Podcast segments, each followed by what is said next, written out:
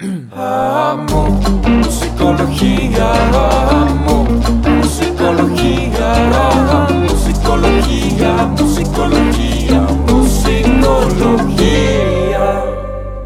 Buenos días, buenas noches, buenas tardes, buenas mañanas, madrugadas o la hora que sea Bienvenidos. a Musicología. Una semana más, un episodio más. Recuerden que estamos en Musicología, donde todos los lunes tenemos un episodio nuevo con un invitado nuevo. Y además, todos los jueves tenemos la versión pop de ese mismo episodio. No olviden suscribirse y activar las notificaciones, que ese tipo de cosas nos ayudan bastante. Y, ¿por qué no nos dejan aquí abajo también a quién les gustaría ver en un futuro Musicología?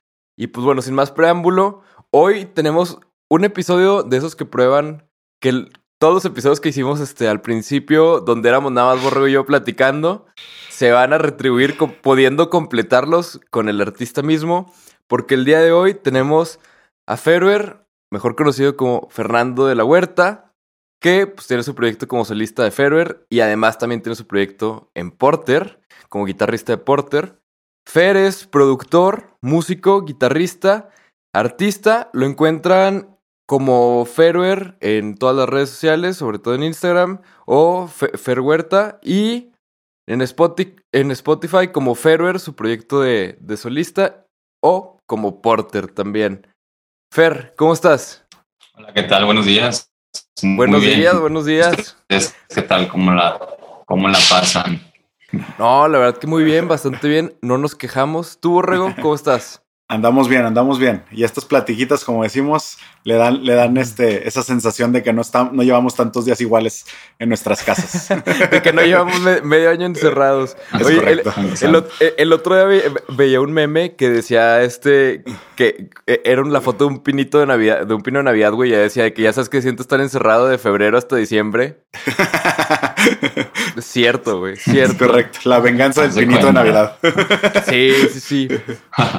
Oigan, pues empezando con la entrevista ahora sí, Fer, vamos a empezar por mencionar que acabas de lanzar un sencillo. Este 14 de, de agosto de este año es tu primer sencillo como en este proyecto de solista. Y fue con, con un artista que se llama Sally. Y la canción se llama Mosquitos Perros. Entonces, me gustaría, Sí me gustaría empezar por preguntarte de cuántos decibeles es el sonido que emite un mosquito volando a una distancia de 3 metros. Cero decibel. Cero decibeles. Oye, Fer, No, la neta, fíjate qué que, bueno, chingón, güey. esta... Gracias. A ver, voy a poner esto aquí para iluminarme más porque creo que me veo muy oscuro, ¿no? Un poquito, pero... ah, Este, pues nada, este, es una canción que... Ahí está, ahí está mejor, ¿no? Venga, venga. Pues Mosquitos Perros fue una canción que eh, se empezó a trabajar estando en, en la aburrición total. Eh, cuando se acabó el Vive Latino, eh, bueno, tuvimos muchos ensayos y planeando el show y demás. Tuvimos creo que este año dos o tres conciertos. Y pues como que antes de un evento así de grande, pues sí te clavas mucho en ensayar y, y en otra vez agarrar como el ritmo del show, ¿no? Porque pues cuando no hay conciertos, pues no hay ensayos. Por lo general no ensayamos más que componemos o vamos al estudio y demás. Es como que ya teníamos un flow de planear el show, de hacer varias cosas de mercancía, no nomás en lo musical, sino como en la producción de, de lo que es Porter, ¿no? De, de esta, pues que ya es una maquinaria que, donde hay mucha gente que ya está involucrada, que ya hay más, eh, como más, dele, más delegaciones Claro. en, el- en cuestión del trabajo.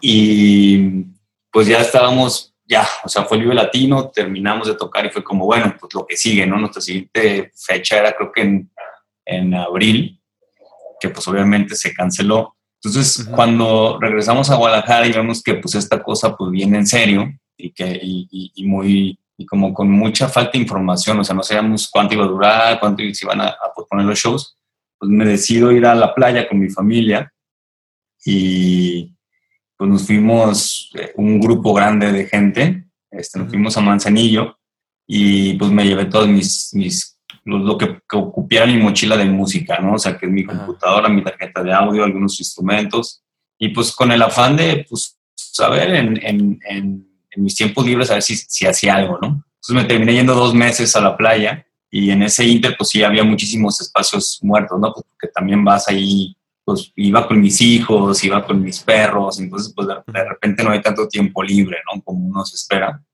Sí. Pero bueno, eh, me empecé a generar unos tiempos eh, como una estructura de en las mañanas y en las tardes, irme a ese espacio que había diseñado, como donde puse las bocinas y, y todo el equipo que me alcancé a llevar. Ujú. Y, y empezó a trabajar ahí la rola y por coincidir, ahí también estaba Shali, este, que, que su proyector de disco se llama Shali, y empezamos a, pues, a hacer ideas. Yo estoy produciendo su- sus canciones, eh, su primer disco, y pues coincidimos que allá estaba todo, y en una de esas, eh, grabando una guitarra, dije, ah, mira, eh, me late. me- mi forma de componer muchas veces es, eh, son ideas que se me en ese momento, y hay unas que me emocionan más que otras, ¿no? Entonces las que no me emocionan tanto las pongo como en un expediente alterno, y las que me emocionan más las les doy más prioridad.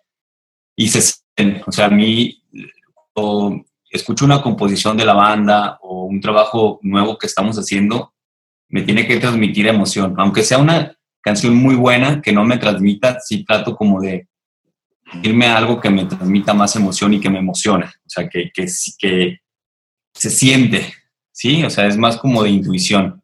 Entonces, bueno, con esta idea me, me gustó mucho a dónde podíamos llevarla y en tres, cuatro días ya estaba la canción musical hecha. Pues empezó ahí Shali a meter sus eh, algunos coros, empezamos a trabajar y ahí, así es como sale. Ya después regreso y hablo con unos amigos en México y me dicen, oye, pues ¿por qué no haces este proyecto invitando gente a cantar? Y dije, ah, no, pues encantado, yo tengo muchas canciones y más ahorita en la cuarentena, Sí. que pues no, con Porter estamos en el estudio ahorita, de hecho, haciendo el quinto disco y pues se me acomoda perfecto porque tengo muchas canciones ahí que puedo rolar, ¿no? A, a diferentes cantantes. Entonces siempre es el proyecto muy independiente, muy libre y pues Ajá. a mí me ha gustado siempre pues hacer cosas, ¿no? Entonces esto es parte de eso. Órale, qué chingón, Fer. Oye, y quin- quinto disco ya, qué pedo, ya son un chingo, güey. Estaba, estaba viendo que desde el 2004, este, estaba de, de las primeras cosas y todavía se iba hasta atrás el 2001 antes de que se llamaran Porter. No mames, son, son casi 20 años. Sí, pues justo donde los ponis pasan, estaba viendo hoy una publicación de, de una página de fans que Ajá. cumple 16 años. Ay, cabrón. Órale, no, pues, Este, felices 16. Sí, no, ya. Entonces, lo, fíjate que lo más complicado que se me ha hecho de hacer discos es al momento de tocarlos, quieres tocar todas las canciones y es imposible. O sea, normalmente en, en, en los conciertos que tenemos, pues es entre 10, 13, 14 rolas, cuando son festivales o son eh, en lugares cerrados con otras bandas. Y muy poquitas veces hemos tocado shows de más de 20 canciones, ¿no? Entonces es difícil pues ya cinco canciones, estás hablando de un promedio de, este, o sea, cinco discos, estás hablando de más o menos como 38, 38, casi 40 rolas y pues es imposible meter todas en un show, ¿no? Y eso es lo más complicado, cómo seleccionas entre canciones, pues lo que vas a tocar, es, es, L- es- es nuevo. La- ¿Las hacen pensando en que las puedan tocar en vivo o es como que las hacen, güey, y luego ya es como, bueno, a ver cómo le hacemos? Fíjate que yo últimamente me gusta pensar en las canciones de en vivo. Es como trato de que lo que hagamos sea pensado para en vivo. Aunque obviamente hay canciones que son más, eh, por ejemplo, Himno Eterno, del Ujú. disco Las Batallas, era una canción que era más como pensada, como que fuera más conceptual. Y es una canción que ahorita ya en vivo casi no puede faltar, ¿no? Y, y cuando lloro, en- por sí es más acústica, se fue como diseñando automáticamente a una, como para más teatros, más shows así, más, más internos, más de, de solo la banda, ¿sabes? No, no en un festival o como en un Metropolitan, por ejemplo, cuando Lloro va. Y también, por ejemplo, en Huracán de, del disco de Moctezuma es una canción que es más introspectiva, que es como en este formato de, de, de, pues, de, de más cercano, ¿no? No tan de festivales. Creo que, creo que aquí podría entrar muy bien la pregunta robada, que es una pregunta que ma- mandó Memo Andrés de Espumos y Terciopelo del viaje de Lázaro, porque creo que va muy ligado a todo este pedo de, a la hora de la, la música en vivo. Y también ahorita que hablábamos de la pandemia, La pregunta de Memo para Fer es, ¿cuál crees que será el rol de la música en un mundo post-COVID y cómo crees que un músico puede subsistir en estas nuevas condiciones? Pues yo creo que están cambiando eh, las reglas del juego. Ahorita, pues el stream, o sea, el streaming y, y todas estas plataformas musicales tienen mucho poder en la industria musical, ¿no? Antes eran las disqueras y ahorita pues ya se, se transfirió a, las, a, estas plataformas que ya están siendo unos monstruos, ¿no? Ya son muy grandes. Entonces ahora el verdadero reto de un músico es que te paguen lo justo, ¿no? Eh, ya, ya he empezado a haber iniciativas de músicos que dicen, oigan, no, está siendo justo, no está siendo muy transparente, eh, la gente está pagando su mensualidad y no necesariamente se está yendo a lo que está escuchando, sino a lo que la plataforma quiere, ¿no? Entonces yo creo que está empezando a haber una reforma ahí como una, una modificación de lo que estamos acostumbrados, porque pues como músicos somos pues muy sensibles y estamos dedicados a, a, pues, vibrar con nuestros instrumentos. Muchas, en, en, muy pocas ocasiones el músico se, se clava en, en, en, lo empresarial, ¿no? Y deberíamos de hacerlo, ¿no? este, de, cómo defender tu trabajo y no nomás llegar a firmar un contrato y hacer tu música solamente para que te escuchen.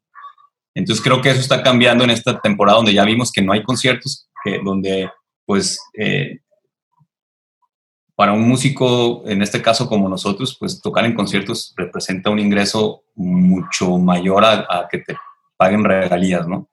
Entonces me imagino a bandas nuevas que están empezando, que no están tocando, cómo van a generar dinero lo que tienen que hacer es hacer canciones y que, y que tengan reproducciones, pero si no la están pagando como debe ser, pues lo veo difícil. Entonces creo que los músicos es momento de que nos pongamos de acuerdo y darnos cuenta que pues nuestra música tiene un valor grande, nos cuesta hacer música y, y no es como para que, digo, con la piratería, pues ese fue un tiempo, ¿no? Donde pues ya no te, no te pagaba nada, pero pues las plataformas llegaron a como a salvar esa, esa, eh, esos derechos, ¿no? Entonces pues, yo creo que pues ahí es donde tenemos que defendernos, hacer como contenido, que todo ese contenido sea pues pagado y que, y que le llegue a quien tenga que llegar, ¿no? al que lo trabajó.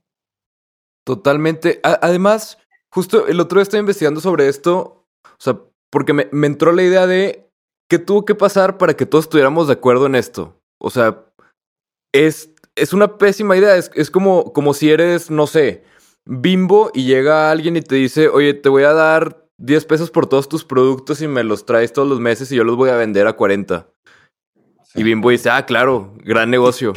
Entonces, básicamente eso fue lo que pasó en Spotify, pero todavía peor no, o sea, ni siquiera los 40 pesos ni los 10 pesos. Es que para ya dicen cuánto, cuánto te tocó. Y, y no, ajá, sí, sí, sí, o sea, te dan una cifra así y no está nada claro cómo se reparte el dinero o cómo funciona o si se reparte diferente para independientes o para gente que tiene disqueras. Pero yo lo que veía el otro día era que originalmente cuando empezó Spotify, la, la teoría o el trato verbal, por así decirlo, con los artistas era vamos a, a reinvertir lo que estamos haciendo. O sea, o sea, básicamente era como tíranos paro, dándonos tu música, nosotros vamos a estar reinvirtiendo en hacer que crezca más Spotify, en hacer una mejor plataforma y una mayor comunidad.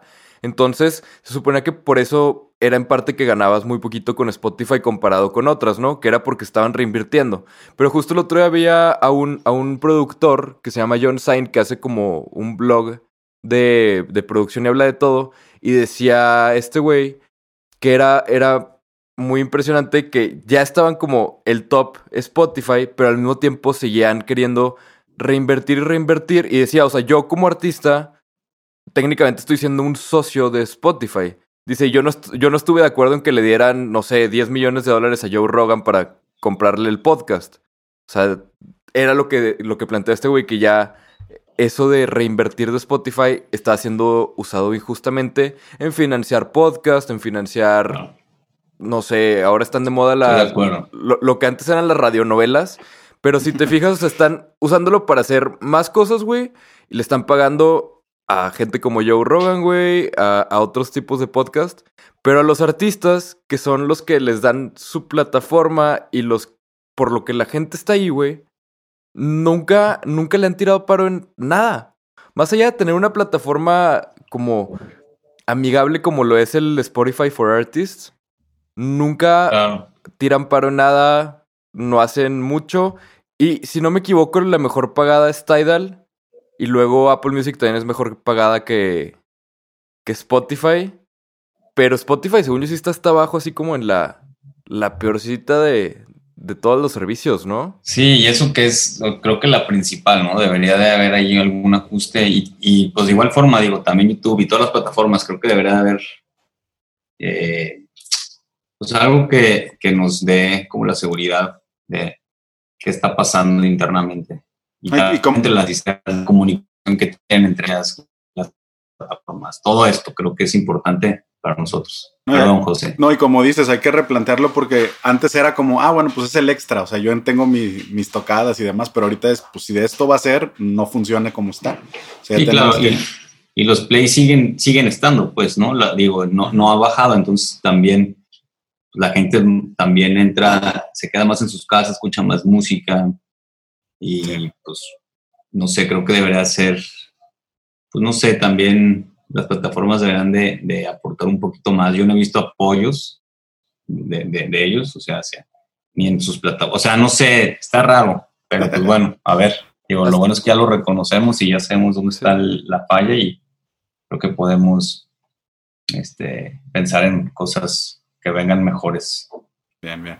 E- El problema sería que yo no estoy seguro qué tanto podemos hacer al respecto, porque si, si te fijas, han habido artistas que han estado en contra de esto, incluso artistas que siguen en contra de, de Spotify en específico, como bueno, por ejemplo, en su momento estuvo Taylor Swift, que estuvo fuera de Spotify seis meses, hizo que la gente comprara su disco y luego lo puso en Spotify, que digo, está culero con, con sus fans, pero bueno, cada quien. Y luego hay artistas como Beyoncé o Jay-Z que pues en parte por Tidal y todo no tienen prácticamente nada de su catálogo en, en Spotify. Pero también me da la impresión que Spotify y incluso aplicaciones como por ejemplo TikTok que están basadas en música, como que de cierta manera pueden utilizar la música como si, como si tuvieran derecho a, por el hecho de que también está saliendo muchos y muchos más músicos. Y creo que nunca vamos a lograr que todos nos bajemos de ese barco para estar mejor todos, mientras haya gente también tratando de subirse apenas al barco y Sí. aprovechar esos espacios que queden. Entonces como que al mismo tiempo no sé si haya forma como de, de arreglarlo o si vaya a ser como individual con cada artista, así como de, por ejemplo, en su caso de que pues no, nosotros somos Porter, no estamos de acuerdo, si nos quieren ahí, necesitamos que nos paguen tanto o algo así, no sé, por dar un ejemplo, güey. Pero no se me ocurre cómo podamos arreglar eso. Y yo creo que la gente ya no va a pagar nunca más por música. O sea, yo creo Sí, que una vez ¿no? que se le dieron gratis, ya no, no, no tenemos muchas esperanzas. Exactamente. Híjole, pues a ver qué pasa. Es un misterio. Pero bueno, Sí, está, está- está bueno tener ahí el tema para, para, para platicarlo. Oye, ahorita pensando en los dos momentos que estás viviendo, digo, como Porter, una banda ya mucho más, como dices, una maquinaria, y esto de Fairware, que como dices, pues fue a lo mejor un, un escape de, de lo que estábamos viviendo. Este, veíamos una, una frase de, de Rick Rubin que decía que había dos tipos de presiones, ¿no? Los, los artistas emergentes tenían la presión de ser escuchados y los artistas ya colocados es, es que me van a escuchar. Este, y hay mucha gente esperando, hay expectativas o hay gente que depende de este proyecto, además. Entonces, pensando en esas dos, eh, ¿estás de acuerdo con ese statement? O sea, sientes esas dos como de quiero que Fairware me escuchen más y Porter es, híjole, ya todo el mundo me está escuchando y más gente depende de esto. ¿Se sienten las dos ahorita que tú combinas? Pues más bien yo lo hago por como por estar trabajando el músculo creativo. Para mí, eh, estar pensando como en arreglos o en, en qué hacer, en cómo trabajar en, en- en los, en los programas de música. Más que nada es como estar, para mí es un, un ejercicio, ¿no? Estar haciendo música. Eh, antes para mí era muy fácil, pues, nomás tocar la guitarra y clavarme el instrumento. Y cuando llegábamos a grabar, pues nomás llegar a hacer eso, pero no me clavaba en cosas que ahorita me gustan mucho más, ¿no? Hacer, por ejemplo, eh, pues aprender más del sonido para poder tener una comunicación más directa entre yo y el ingeniero, saber exactamente cuando escucho algo y, y- y no me gusta, saber en qué dirección como apuntar, ¿no? Claro. Y, y, y, en realidad, pues yo lo que hago con Ferryware no es más que pura experimentación, es lo que no haría con Porter. Porter, al final de cuentas, pues somos, somos cuatro personas más el productor que estamos todo el tiempo opinando. Entonces siempre pues es, es gestionar ideas, es cabildear, es este...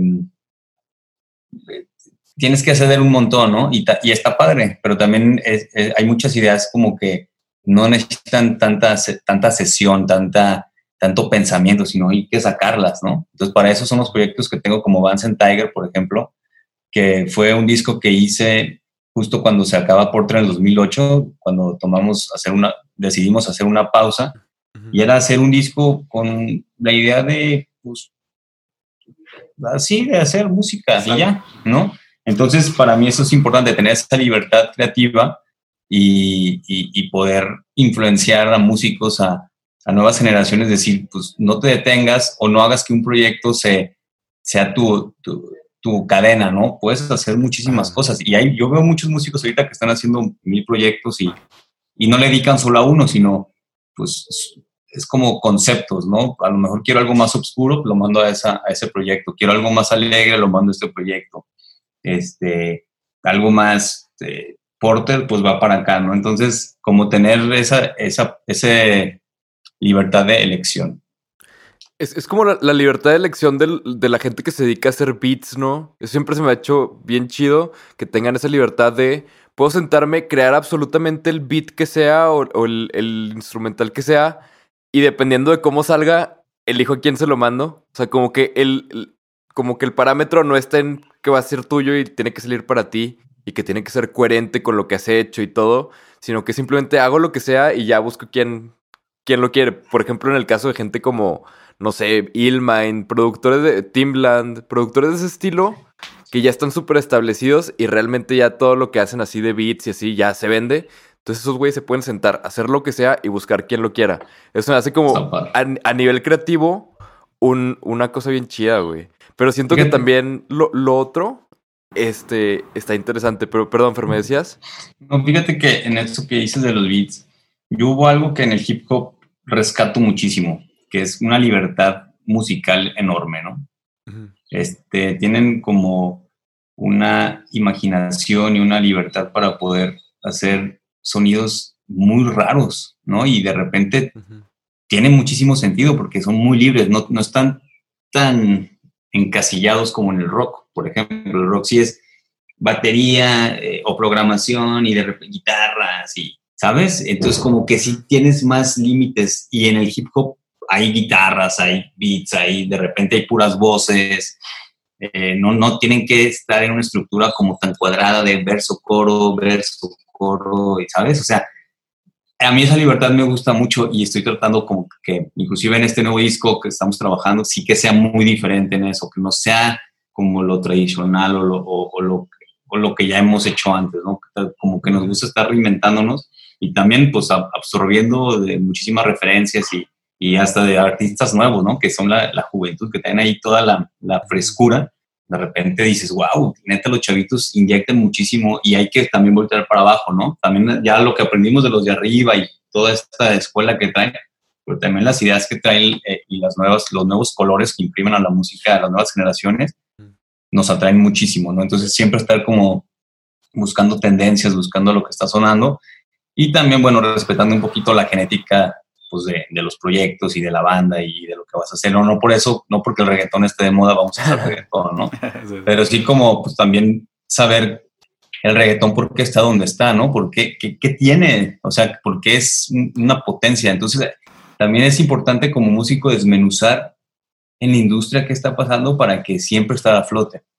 E, e, e incluso también puedes agarrar ciertos cosas o características de géneros, güey, e incorporarlos a otros, que fue lo que, por ejemplo, en su momento hizo que canciones como, como la de, ay, había una de, de The Police, que fue así que un hitazo, que no era la de Roxanne, era otra, pero que habían agarrado madres de, música jamaiquina y de cosas diferentes. Como que todo ese tipo de cositas, creo yo, que, que le dan un, un aire totalmente diferente y algo totalmente fresco. Y creo que sí, efectivamente, en el hip hop, creo que veía una vez una entrevista, no me acuerdo si era J. Cole o si era Kanye, no me acuerdo quién era, pero que decía que, que lo bonito de, de hacer hip hop era que podía hacer absolutamente lo que sea y ponerle hip hop. Hasta el punto donde caía en, en- en que era un poco racista que hicieran lo que hicieran, le ponían hip hop. O sea, y lo clasificaban como hip hop. Por ejemplo, Childish Gambino se quejó de que, de que el disco de Awaken My Love, que es donde viene Redbone y todo eso, que lo clasificaron como hip hop. Y que ganó así, o sea, estaba en categoría de hip hop y todo. Y decía el güey que, güey, esto no es hip hop en lo más mínimo. Decía, pero, o sea, como que ahí se empezó a hacer un movimiento de está, está siendo racista el que esto se clasifique como hip hop. Pero eso es lo chido, que creo que de cierta manera la gente que escucha hip hop es muchas veces como que un público muy abierto a, que, a, a no saber qué va a pasar. Porque están acostumbrados a que Kanye West puede llegar con un proyecto nuevo y, y poner a un güey a gritar durante toda una canción, güey. Y, y eso es Kanye West y está chido. Entonces, no sé, como que siento que es, es una, una fanbase muy bien acostumbrada, la fanbase de, del hip hop. Pero me gustaría preguntarte, Fer, en, en este nuevo proyecto, o sea, en este nuevo, nuevo álbum que, que están trabajando, güey, ¿cómo van las cosas? ¿Cómo pintan? ¿Cómo, cómo lo vas escuchando tú, güey? Pues a mí es uno de los discos que más me ha gustado. Digo, siempre lo decimos, ¿no? Siempre estamos sí, claro. encantados del presente, de lo que llevamos. Pero se me hace que es un disco muy diferente a las batallas porque, y a Moctezuma, porque es otra vibra, ¿no? Es, es, es desde como lo estamos trabajando, de- este, está más como, está más enfocado, está como, estamos en otro momento como músicos. Y creo que, pues, es una foto del presente en el que estamos, ¿no? Entonces yo creo que es un disco muy interesante. Hay canciones que de verdad han sido un, un enigma pues, eh, pensar en sacarlas, ¿no? De, de hecho, ha traído así como de repente confusión entre la banda, entre decir, oye, sí, sacaremos algo así, o lo mandamos más para allá, o de repente, o de plano irnos al extremo, ¿no? Entonces, como este tipo de ejercicios, estas dudas, Ajá. a mí me gusta generarlas porque a mí me gusta mucho experimentar. Muchas veces no siempre es lo correcto porque también no puedes eh, eh, depender de la experimentación para que, para- porque el fanbase, así como lo mencionas, no está tan acostumbrado, ¿no? Pero lo que nos ha gustado generar es que Porter, a final de cuentas, pues sí, cada disco es muy diferente, ¿no? Entonces ya sabe eh, el fan que va a escuchar el disco que va a ser algo, eh, o sea, ha habido cosas muy variadas, pero siguen teniendo la misma firma de Porter, ¿no? Entonces, pues bueno, no nos queremos estancar y pues sí queremos hacer cosas así raras, también raras para nosotros, para que no, no estancarnos o no encasillarnos dentro de esto que te digo que ya nos forza siempre ir ese camino, ¿no? Entonces sí, hay- son canciones muy diferentes. Hay canciones que me emocionan muchísimo. Este, y pues la verdad queda muy bien. Ahorita ya va más del trabajo. De hecho, estamos grabando justamente. Ahorita me voy al estudio y pues vamos, ahí estamos y muy, yo creo que pinta para bien. Muy, muy chido, la verdad, estamos muy contentos. Qué chido, güey. Ya, ya, ya queremos, ya queremos. ¿Qué, qué se calcula? ¿Más o menos el próximo año? ¿En algún Sí, momento? ya, ya hay, eh, sí hay fechas ya. Digo, ya cuando trabajas con una disquera, sí es este. Sí, bueno, como sí. ya hay plazos más, más establecidos y es como decir, a ver, ya en marzo sale esto, en enero necesitamos esto, febrero. Entonces nos ayuda porque, pues te digo, estamos enfocados en, en hacer música, ¿no? Entonces también necesitamos estos, estos plazos y estos objetivos como para que sí. Si no, nos hubiéramos tardado dos años más. Entre Moctezuma y las batallas nos tardamos cuatro años. Entre las batallas y este van a ser dos años, creo, dos, dos años y medio en- entre un trabajo y otro. Y pues también la, la industria ya ahorita exige estar sacando canciones más seguidas, ¿no? Entonces, pues en Sí. eso estamos. Sí, en, en ma- mantenerse relevante y tener que ser. que, que estar así compitiendo con, con gente que puede sacar una canción cada mes. Pero ahí la diferencia es que muchas veces la gente que puede sacar una canción cada mes ni siquiera está haciendo ellos su música, solamente y la escriben y eso sí la escriben, ¿no? Pero hay de todo. Entonces se pone cabrón la competencia. Pero creo que, que a final de cuentas también hay estos artistas y hay espacio para estos artistas como Porter, por ejemplo, güey, que, que me da mucho gusto que siga habiendo estos proyectos que se preocupan primero por qué vamos a hacer, por qué lo queremos hacer. Como que bandas como, como la tuya, Fer, son las bandas que me dan, me dan fe, güey, en, ok, todavía hay gente haciendo este pedo por los motivos correctos y por las razones correctas y tratando de, de experimentar, güey, y sacar cosas nuevas e innovar, güey. Y justo esto me lleva, güey, a, a una pregunta, este, justo de una canción en, en las batallas, güey.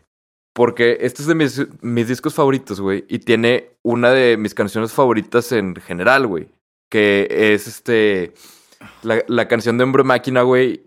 Me, me mama, güey. No sé por qué, güey. Pero me mama de- desde que la escuché. A esa canción, me, te cuento, Fer. Al principio, esto, empezó como, como un podcast donde nada más hablábamos Borrego y yo. Y elegíamos una canción y de esa canción sacábamos todo un tema, ¿no? Entonces, en su momento, elegimos la, en el tercer episodio, si no me equivoco, elegimos la canción de Hombre Máquina y de ahí hablamos sobre el efecto de la tecnología en la humanidad. Y ahora que te tenemos aquí, Fer, nos gustaría ver tu opinión y sumarte a esa conversación que tuvimos aquella vez, Borrego y yo, inspirados en su canción, que es que estamos en un momento bastante tóxico en cuanto a la relación que tenemos con, con nuestros aparatos tecnológicos, güey, y las redes sociales. Y me interesa saber, Fer, ¿tú qué opinas que va a pasar primero? ¿Que aprendamos a tener una relación más saludable con las redes sociales o que nos ganen las máquinas y nos sigamos hipnotizando más? Sea, en otras palabras, vamos, ¿qué, qué va a pasar primero, güey? ¿Vamos a despertar como humanidad o vamos a elegir no vivir en la realidad? En palabras de la, de la canción de Hombre Máquina, güey. Yo creo que vamos a llegar a un punto medio entre la- el abuso a las redes sociales, siempre y cuando tengamos como la, la noción y, y- y la eh, pues el conocimiento del, del daño que está haciendo a las, a las relaciones personales. O sea, yo creo que hay que ser muy cuidadosos porque los niños, por ejemplo, ahorita están conectados a las pantallas pues casi de ley, ¿no? Porque ahí está sus- la escuela. Entonces, pues los que los disidentes que han estado fuera de este sistema de no, no, no, yo no quiero que mis hijos estén cuatro horas enganchados en la pantalla, han de ser muy poquitos, ¿no? Y hay gente que pues, no tiene tampoco los recursos ni los privilegios de, de tener una educación así, pero yo creo que esto ahorita es eh, una clave fundamental para muchos papás no están de acuerdo y aunque lo estén haciendo porque no les queda de otra, pero pues ya ves al, al, al pobre chavito mega adicto a las pantallas, ¿no? Entonces, yo creo que como adultos hay que ser muy conscientes y muy responsables de, de que esa no es la solución. Suceden muchísimas cosas eh, sin que, nos, que no estamos tan enterados de, de, de qué sucede cuando estás viendo una pantalla y más los niños que están en- desarrollándose, que sus cerebros apenas necesitan pues, tocar, sentir, tienen que estar presentes en, su mundo, no en una pantalla, ¿no? A partir de la pantalla todo es falso, no, no, no hay, hay una... Nosotros ya lo sabemos porque somos adultos y crecimos andando en bicicleta, yéndonos con los vecinos a jugar, salir al jardín, pero pues ellos no han tenido ese, ese, ese privilegio, menos con la inseguridad que está sucediendo ahorita. Entonces, nosotros como adultos sí podemos tener esa desconexión y decir, ya, pues dejo el celular y no tengo por qué estar viendo tanto tiempo, ya no me da para más Instagram, ¿no? ¿Para qué estoy en Instagram? Ya, ya vi lo que tenía que ver, ya. Cada vez yo siento que se nos quita esa emoción, pero a un chavito no. Hay más formas de engancharlos, entonces creo que ahorita como adultos hay que clavarnos en lo que está pasando con la juventud y ponerlos a hacer cosas productivas y, yo creo que es un punto medio. Yo no creo que las máquinas nos controlen. Eh, la- hasta ahorita yo siento que estamos en un punto donde pues, cada vez hay más incertidumbre de, de que eso quiere, ¿no? Entonces, eh, yo creo que también llega esta rebeldía de decir, no, no hay que ser parte de, como de estas, estas eh, teorías conspiracionales, ¿no? Conspirativas y aunque muchas sean falsas y lo que sea, pero sí, ahí está el ratoncito circulando y de que no, no, no, y que la vacuna y que si no sé qué, y que el celular y el micrófono. Entonces yo creo que esa, esa repulsión, esa ya está ahí. Entonces eso nos va a seguir alejando de esta, de esta esclavitud que tenemos de los, hacia los eh, aparatos. Pero sí, o sea, hombre máquina en realidad, pues es eso, es como desde la escuela nos enseñan a ser pues, soldaditos, a hacer, a quitar nuestra identidad. En las escuelas que usan uniforme, pues, o sea, tendrán sus motivos, pero pues son, pues, las escuelas ya fueron desde hace mucho, ya la educación es muy obsoleta, ¿no? Entonces, Sí. eh, creo que pues, por ahí es eh, esta En- sistematización de, de la gente. Oye, en, en aquella conversación, este Pablo y yo también tocábamos, ¿no? Esto de la educación y lo interesante que era este, cómo nos enseñan a, seguir instrucciones más que a pensar por nosotros mismos y cómo la educación pues, servía para algunas cosas cuando se creó y no puede ser que no hubiera evolucionado. Este, ahorita la forzaron a evolucionar tecnológicamente y creo que todo el mundo está fuera de lugar. Los propios maestros no saben qué hacer con la plataforma, los alumnos no saben cómo aprovecharlo. O sea, creo que se plantearon muchos eh, retos, pero sí está súper interesante, como dices, y creo que eh, ahorita que mencionabas a nivel neuronal, este, sí, o sea, el, cerebro humano sigue siendo plástico, eh, moldeable durante hasta los veintitantos años y todavía más, pero bueno, ahí, ahí es el periodo mayor, este, y, y creo que sí es bien interesante, por lo menos hacernos todas las preguntas, seamos papás o no, de, oye, ¿y qué pasa cuando un niño agarra, tiene Instagram desde tan chiquito? Nosotros lo agarramos ya más grandes. Este, y entonces, como dices, a nosotros es de, pues, eh, me acuerdo de la vida sin esto, pero ellos no van a tener un previo A, entonces... No, ya se aburren y ya quieren luego, luego la pantalla, ¿no? Y eso a mí me aterra, se me hace, pues, antes te aburría así, y, pero no era, no, era de, o sea, una catástrofe aburrirte, y ahorita es, ay, estoy aburrido, ¿no? No sé qué. Oye, yo me acuerdo haber, haber llegado con mi abuelo alguna vez y decirle que estaba aburrido, y mi abuelo volteó sabiamente y me dijo, nomás los pendejos se aburren, ¿sigues aburrido? este, y entonces fue, ah, no, y ya, ya me di cuenta que no estoy tan aburrido que ya encontré qué voy a hacer. ¿No? O sea, se necesita ese periodo de, aburrimiento, o sea, se necesita que los chavos no tengan que hacer y tengan que encontrar algo que hacer, este, que lleguen a ese proceso, ¿no? Porque lleva la creatividad misma que tú estás experimentando con tu proyecto de, ¿qué pasa si nomás fluye? O sea, ¿qué pasa si dejo de pensar? ¿Qué pasa si hago? O sea, y creo que es como interesante eso justo escuchaba una, una frase, no me acuerdo si fue en, en, el documental de The Social Dilemma o en, dónde fue, pero que decían que, que usábamos nuestros teléfonos como, como chupones virtuales. Eh. Y es muy cierto cuando lo piensas así. O sea, no sé si a ustedes les ha pasado, nada soy yo, pero que llegas a algún lugar, güey, y, y, sientes así como raro, o no sé, vas al banco y no quieres hablar con nadie, o vas a algún lado y no quieres hablar con nadie, y agarras tu teléfono y te haces pendejo aunque no tengas nada que hacer en tu teléfono. Es que dices, no estoy haciendo absolutamente nada, pero ahí me estoy haciendo güey. Sí, claro. O sea, creo que es, muy impresionante cómo de verdad sí lo usamos como una especie de, de chupón virtual. Y, Falsa seguridad, sí. Sí, sí, sí, claro. Sonaba como para entretenernos. Y una duda. Fer, ¿Sergio existe? ¿Sergio es alguien o fue de que nombre random? Sí, sí, sí, ahí lo propuso creo que Diego o David y se quedó ya, se, quedó impregnado ahí en la canción, pero en realidad no es así una persona en particular. Oye, y en cuanto a la, a la producción, tengo una duda en específico de Hombre Máquina. El, o sea, el, el drum beat y todo, o sea, está todo así súper, súper en el grid, así de que al 100%. Y no está nada, nada swingueado. O el bajo es lo que, lo que hace que suene como el swing. Porque suena como esta cosa mecánica, pero con mucho swing. O sea, suena como un engrane, pero un engrane que no está bien aceitado, güey. Como el... pues al final de cuentas, esa canción, eh, la idea era que no tuviera instrumentos, eh, pues, guitarras y bajos y demás. Pero a la hora de que ya la estábamos eh, grabando, pues fuera de que, de que la mayor parte de la canción no es programación, empezamos a hacer, eh, empezamos a grabar sintetizadores y hacíamos sesiones de que, a ver, va la canción desde, desde el principio, vas tú a grabar lo que quieras de sintetizadores. Entonces empezamos a hacer muchos layers, pero en realidad, pues eh, sí quisimos que se escuchara muy mecánica, este, que no tuviera nada de, de, de como de, guitarras y demás hasta el final, ya que es cuando se rompe la máquina donde ya salen las guitarras y sale ya la batería y se genera aquí como ya lo humano, ¿no? Ya después de este hartazgo, y es ahí donde empieza, pero todo viene siendo programación y, ahora sí que, que, síntesis.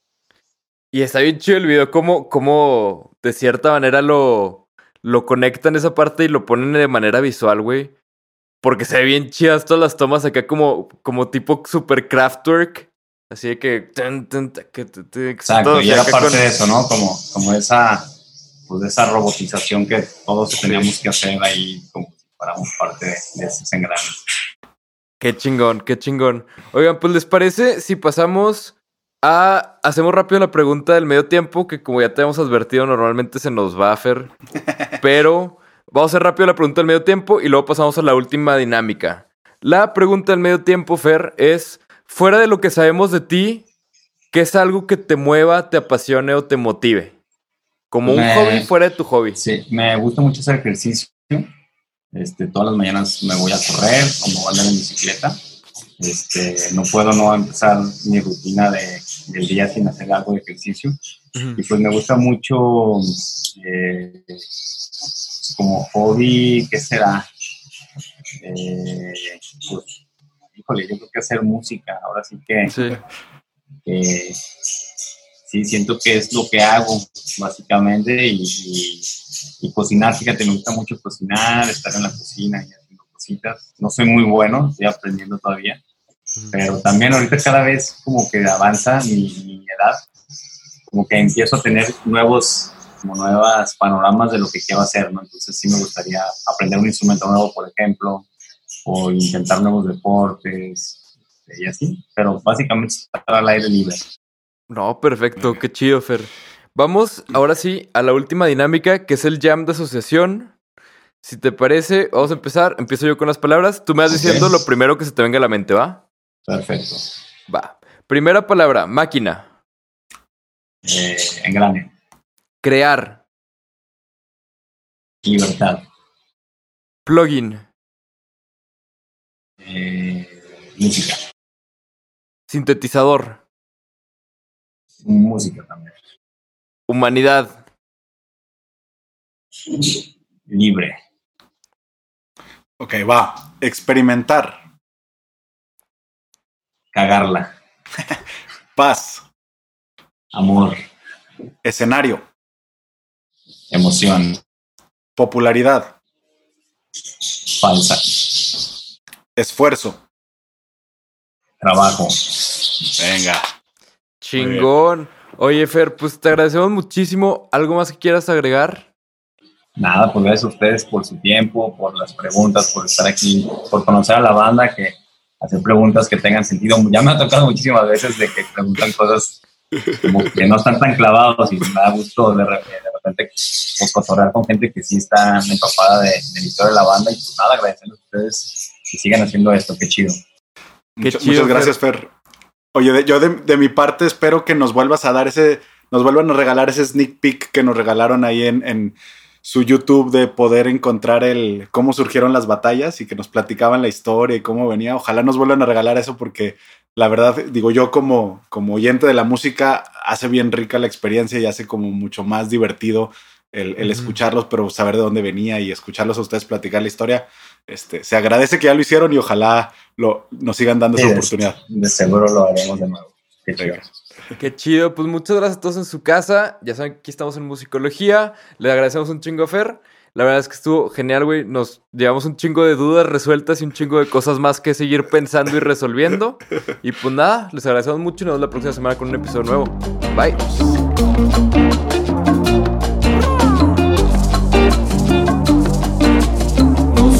Musicología.